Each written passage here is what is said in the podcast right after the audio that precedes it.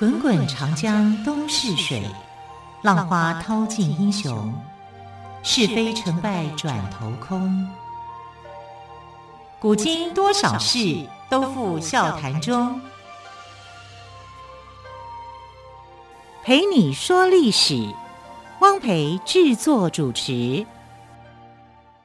欢迎朋友们收听今天的《陪你说历史》节目，我是汪培。同样再次为朋友们邀请历史专栏作家于远炫老师来到我们节目当中。老师好，主持人好，听众朋友大家好。好，老师，今天是九月二十六号了哦，距离一年一度的教师节九月二十八号就是后天呢，就是短短两天不到的时间。老师，那你心目中的孔子是什么样的一个人呢？呃，孔子就是孔子啊，就至圣先师，是他有很多，很多门生就对了。对对对，应该讲我们这一周啊，就要来讲一些孔子的或者是跟孔子有关的故事啊，可以定为叫孔子周。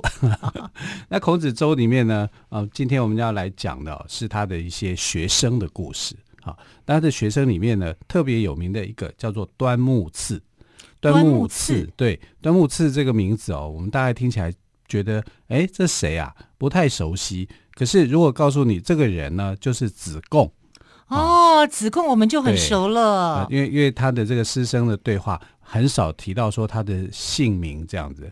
啊，端木赐是后人啊，就是比较不熟悉的一个名字。可是谈到子贡的话，就知道是一个有钱人，很有钱。那子贡。刚开始跟孔子认识的时候啊，他年纪也很轻，只有十七岁。可是那个时候的孔子大概已经四十几岁，快五十岁。十七岁，好美的年纪啊！梦幻的年龄，对啊，啊，所以他觉得在这样的一个梦幻的年龄里面，遇上了一个梦幻的老师。嗯、他们家是世家，所以非常的有钱。所以后来孔子周游列国，这个钱哦，大金主就是他。嗯啊，他必须要靠他这个学生，他才有办法啊。然后他这个学生因为非常的崇拜孔子，觉得孔子非常的了不起。我们现在觉得孔子了不起，没没什么。就是那个时代，他的学生亲近他，就会知道说他了不起的时候，那就真的是了不起，了不起，因为他跟他相处嘛。对对。然后我们只是看到前人留下来的一些事迹。对。我们其实没有跟他相处过，对啊，对，要跟他相处过的话，哦、太可怕了，我穿越了。对，啊，就是他的学生才会真正了解说孔子到底在那个时代里面多么样的吸引他，因为我们知道那个时候知识还不普及，所有的这个学问都是贵族的。那孔子为什么受人尊敬？是因为他打破了这个贵族的限制。啊，他把学问从贵族才能够吸收到的这个学问啊，就是啊传播给平民的百姓，不然一般平民百姓他没有办法接受学问的，这个是一种知识的垄断。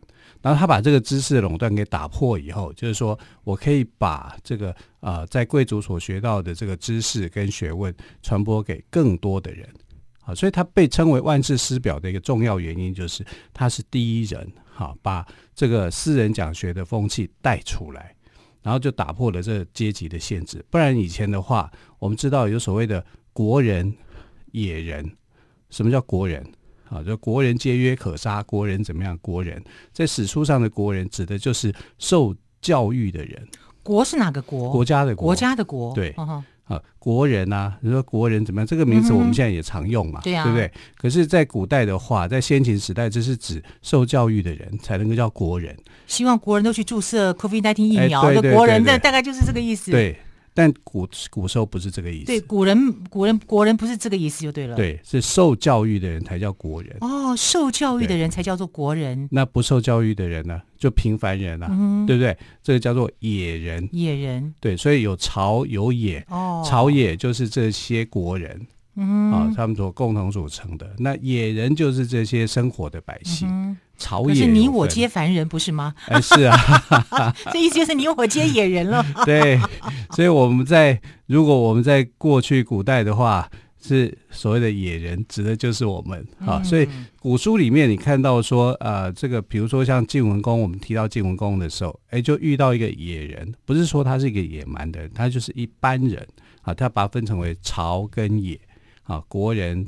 呃，跟这个呃在朝的人是一样的等级的，但这个叫做贵族。所以孔子的可贵就是这样，把这个知识哈、给打破了，不再属于这个贵族所拥有的。所以他的学生那个时候很多，啊，号称叫三千人。我们觉得三千人好像很少哦，脸书上面都不止这些人。可是你要想想象哦，那些人是亲自跟他见过面的，他教授的、传授知识给他们的，这样的人有三千人，在这个那个时候人口还没那么普及的时代，三千人是非常非常的多的、嗯、啊。所以那个时候战国四大公子不是养士吗？他的士起跳也是三千人啊。孔子的学生起跳也是三千人啊，不过这三千人当中，不是说每个人都非常的卓越拔出的，一定的嘛，啊，所以大致上来讲呢，有七十二个人特别优秀，资优生嘛，啊，就特别优秀。然后他是哪一些学科呢？啊，他的学科里面有所谓的这个德性、言语、政事、文学。啊，德性就是指他的这个品性特别好，言语就是说他特别会讲话。正式熟悉于政治的运作，文学好，文章写得好啊，大概就是有这四类。那这四类里面呢，子贡是属于哪一类？子贡是属于言语，言语对，所以他口才非常好。所以一个十七岁的少年啊，跟他学习学习啊，然后他在口才方面的表现是很突出的。那这些突出的表现呢，就受到各国的重视。为什么他会受到各国的重视？因为子贡跟人不一样。他有钱啊，所以他懂得经商的方式，他喜欢做生意啊，所以他跟后来的陶朱公呢，都被并称为叫做文财神。好可惜，他怎么不不出来教经济学之类的？对，他很有经济概念头脑啊，啊，比如说像他曾经呢，呃，有一次他知道说吴国哈、啊、在冬天的时候要去打北方的国家，可能是打晋国之类的哈。啊那吴国去打北方国家的时候呢，因为在冬天，他就预判到说冬天冷，他就需要有一些丝绸来穿，哈，有些棉衣来穿，所以他就跟鲁国去收购了一些棉衣，哈，就还有一些棉制品啊，棉花之类的东西，然后他卖给吴国，好，吴国就非常需要，好，所以他买来的东西就卖光，所以他投资手段非常非常的厉害。也就是说，他也大胆的会去预测跟精准的去判断啦。对，因为他判断就是，吴你要派兵到北方打仗，天气寒冷啊，你就一定要带着丝棉来做保暖呐。那这些丝棉的价格相对也就会看涨啊。那果然就是这样子，所以吴国后来需要这些丝棉的时候呢，就跟他买，他就在买卖过程里面赚取那个利差，他就很厉害哈。那我们看那个时候，我们不是讲说士农工商吗？商人是摆在最后一位，但其实春秋战国时代商人的地位是高的，不是我们所想象的哈。所以士农工商的排名是从汉代以后，在汉代以前，这个读书人或者是有钱人这些商人地位是高的，像吕不韦地位也是高啊，他并不是啊低于读书人的，他不是排名说他是排在最后一个的，并不是这样的。好，所以我们来看到，就是说，这个子贡的啊，他在孔子的学生子贡，的确是有很多不一样的看法的。除了这个以外啊，在《吕氏春秋》里面，就是吕不韦哈他的门客所写的《吕氏春秋》，那里面有写的一个子贡去救人的故事。那子贡怎么样救人法呢？因为他是商人嘛。啊，商人你要做生意啊，对，他就有一些运筹帷幄的方法，对，不是用武力解决就对了。对，因为鲁国有一个规定啊，就是说，如果有人在其他诸侯国，比如说在齐国啦、晋国啦或者哪里啊，就是如果有一个人看到，就是说国人看到说有人被卖为奴，啊，就是说，哎，这个人本来是鲁国人的，但是被卖成为奴隶的，那你只要把这个人给赎回来，啊，用钱把他赎回来。那鲁国就会相对支付相同赎金给这个善心人士，因为觉得你在保护我的国人，好，所以鲁国有这样的做法。那子贡在魏国做生意的时候，他就看到有好多鲁国人被卖为奴，还知道他们是鲁国人以后呢，就出钱把他们全部买回来。那照理讲，你把买回来以后，你要这个鲁国就要给你一些钱，对不对？好，用等价的价值把它给赎回来。但是他就说，这些钱我不要，我不要。好，那因为什么呢？因为他不是为了要赚钱，好，他是为了要救这些鲁国国人，让他们能够回到鲁国过正常的生活。哎，所以呢，后来子贡就有一个名称叫儒商哦，儒家的儒，商人的商。可我这样听了也蛮感动的耶。呃，也是令人觉得很敬佩，对不对？对啊，而且他还只是一个从十七岁的一个毛孩子，哈、嗯。其实那个时候我也不能说他是毛孩子，因为可能古代的十七岁就已经很成熟长大了，哈。然后历练也不一样，对。然后他就是在孔子的循循善诱之下，然后有这样子的表现，哈，就是呃，除了是一个商人，而且还是一个大商人，有善心的商人。孔子让呃子贡对子贡呃做的事情里面呢，最令人印象深刻的是，他去救了鲁国啊，然后不让这个其他的国家去攻打他，这个是非常非常了不起的。但这个东西哦，就是有利也有弊啦。为什么？因为你救了鲁国，相对的就是你害了其他的国家，所以后来吴国就被害得很惨。那这又是另外一个故事了，对，对不对？另外一个。好，关于这个故事呢，我们就先休息一下，再请于月轩老师跟我们说哟。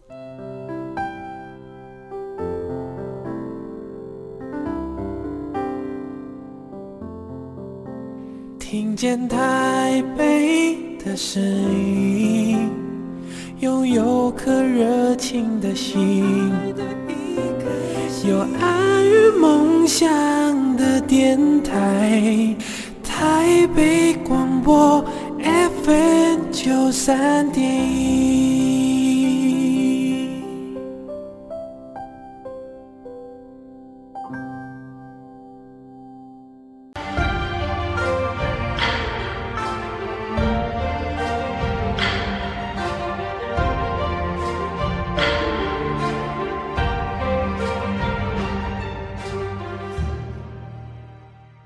这里是台北广播电台陪你说历史节目，我是汪培。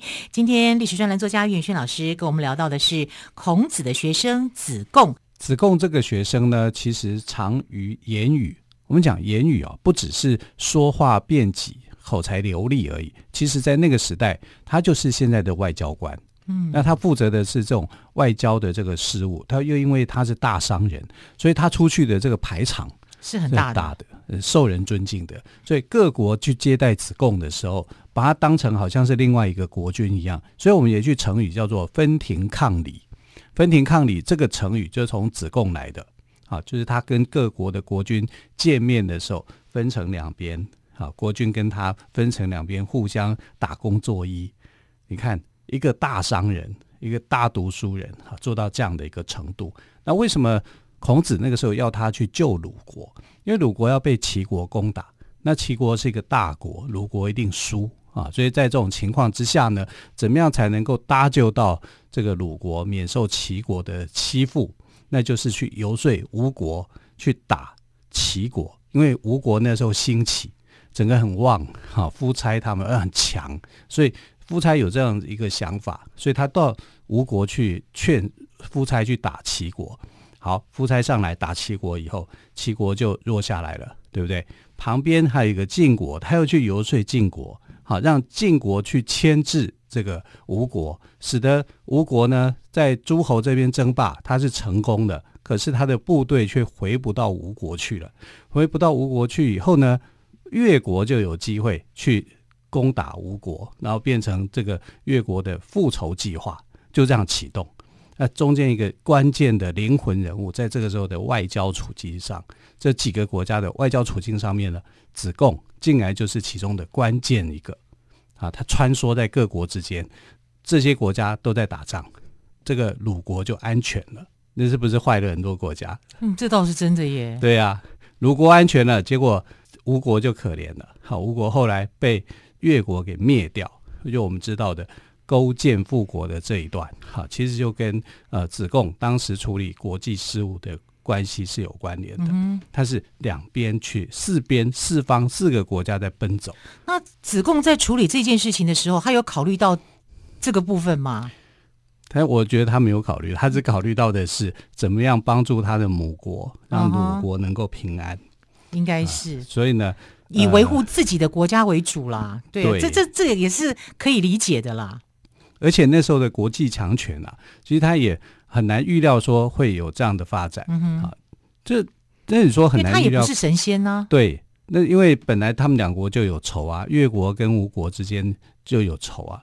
那有仇这样的发展下来，好像也是一个必然的结果，但它就变成是一个催化剂一样啊。我把这些东西都给点燃了，都给催化了，就最后的结果就是啊，吴国被灭了啊，越国兴起，然后齐国被打败了，然后这个鲁国存下来了啊，他目的达到了啊，所以这个。孔子在对子贡这样的一个学生的安排上面啊，他觉得他的其他的学生没有办法这样做到啊。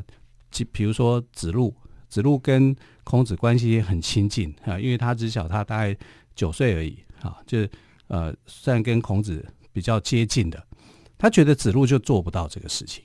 好，不像他这样子可以去周游列国，然后去做游说的这个工作。因为子路个性比较刚直一点，但子路有一个优点哦，就是说他很能够在只字片语当中，跟你的谈话当中，就知道说你是冤枉别人的，还是你是怎么样。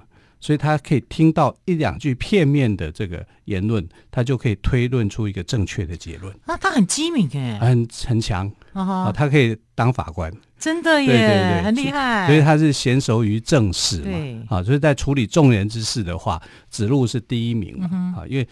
呃，他只要听过一两次，他就知道说这里面的问题是什么。就是你讲的是真实的话，还是你是心虚，还是你是套过的，还是你是去呃去推断的？对，他可以从你的只言片语里面去推断出。我觉得还不管是你的呃说话的方式，我觉得他应该还可以观察对方的讲话的神色态度。对，对，啊，所以他的学生各自有各自的优点啦。啊，比如说像德信科啊，我们知道他的最好的一个学生就叫做颜回嘛。嗯、啊，颜回有一个很好的品德，就是他不二过。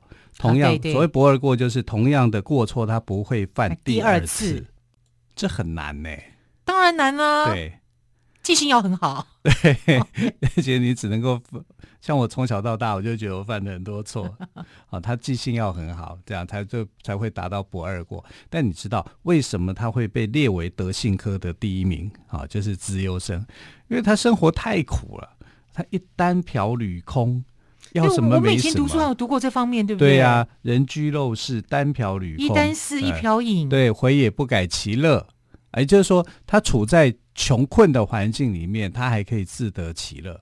所以他这样的人哦，很难。我们在这个社会里面，大概也看不到，因为大家都会以贫穷为耻，没有人会以贫穷为乐的，嗯、而且会被人家看不起。对，但他也没有说我以贫穷为乐啊，贫穷有什么好乐的？但就是说，他能够，既然我能，我我已经面对到这样的情境了，我只能安于现状，是让自己在这样子的状况下活到最自在。对，所以我有时候在想说，子贡那么有钱，应该会去帮助一下他的大师兄吧，对不对？好，那。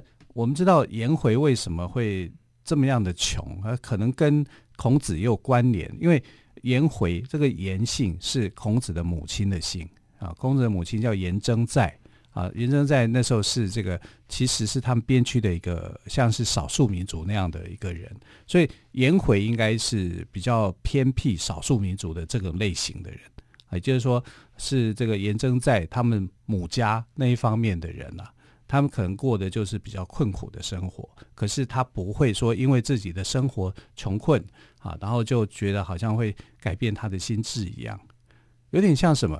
有点像原住民朋友啊，他安于处处在自己的环境里面，他不会觉得那个对他有什么样的打击啊，所以颜回是可以经得起打击的，他不是喜欢。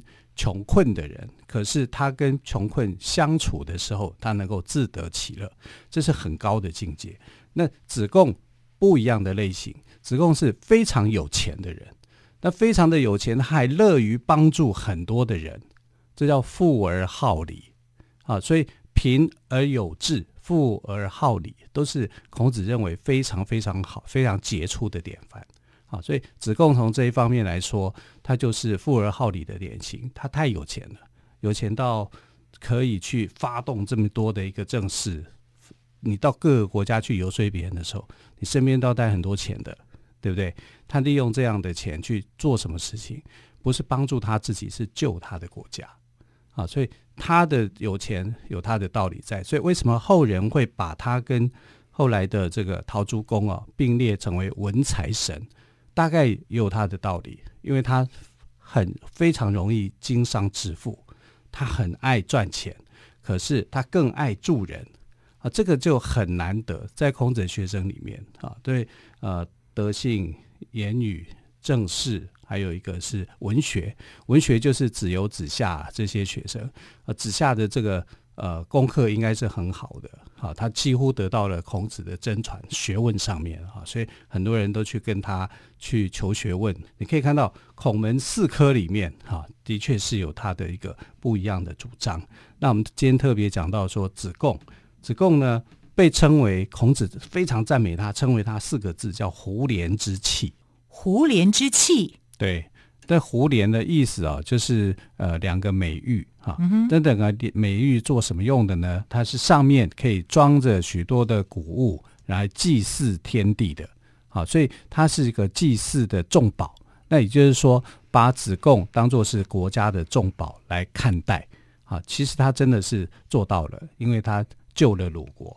那救了鲁国之后呢，我们看到说这个学生啊很特殊。他不但有钱、口才好，而且可以跟各得到各国君主的看重，跟他分庭抗礼，不会说因为说你好像就是一个商人，所以我就瞧不起你。没有啊，所以呃，子贡不仅有学问、有知识，还因为这个经商讲诚信而累积了许多的财富啊，让君主是不敢去看轻他的。那虽然他是一个大商人，可是他不是奸商。啊，那不是奸商的一个很大的原因，也是因为他受到孔子的教诲跟熏陶。啊，不只是重视利益，还更是重视仁义。所以刚才有这种救鲁国人的这个事迹要写在《吕氏春秋》里面。那在熙熙攘攘、为名为利的商人当中呢，他树立了这个儒商的典范，他有这个赚钱的卓越的眼光。我觉得，如果他在现在也是大家很喜欢的一个人，嗯哼，啊，富而好礼的有钱人，应该是。我愿意当这种人，我不要当颜回。虽然颜回品性很好，很好，可是我觉得他太辛苦了，太辛苦了，对。好，所以呢，子贡可以说是哦，以知识作为平台，以诚信作为基础，以仁义作为动力，所以子贡终于能够成为一代儒商，儒就是儒家的儒哦，对，也建立了属于他的端木生涯。那叫端木赐，对对对对，对，好，非常谢谢岳轩老师今天跟我们讲孔子的学生子贡的故事，老师谢谢喽，谢谢。谢谢。